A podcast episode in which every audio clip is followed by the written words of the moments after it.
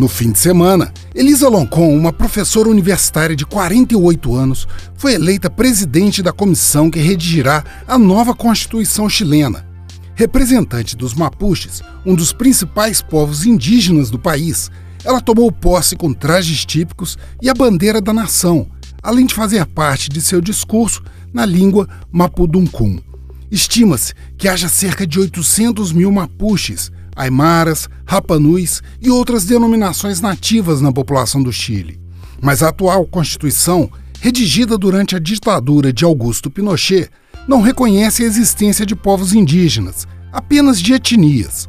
Um reflexo da política nacionalista de integração adotada na independência do país em relação à Espanha em 1818.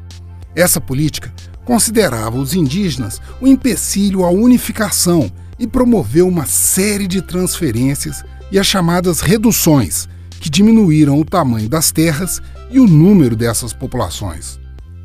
Os mapuches de Elisa Loncon representam hoje 13% da população total e vivem principalmente em uma província no sul do país. E são comuns os levantes contra a autoridade central, como os protestos em outubro do ano passado por causa da detenção do líder religioso local Celestino Córdova, em desacordo com a Convenção dos Povos Indígenas, assinada pelo Chile em 2009.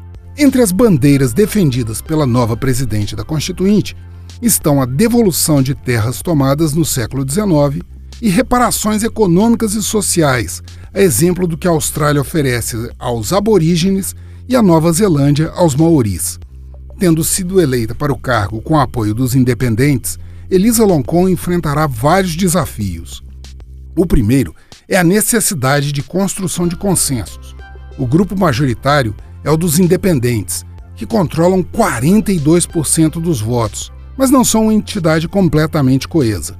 Outro é que os trabalhos de até um ano para a redação da nova carta vão coincidir com o período de campanha para a eleição presidencial, que vai ocorrer em novembro deste ano, e principalmente a diversidade de pautas que emergiram dos protestos de outubro de 2019 que levaram à prisão de quase 10 mil chilenos e à instituição da nova Constituinte. As manifestações, que começaram com as queixas de estudantes em relação às tarifas do metrô, expuseram a insatisfação com o alto custo de vida, com os serviços de saúde e educação e com a incapacidade do modelo privatizado de previdência de gerar renda para os aposentados.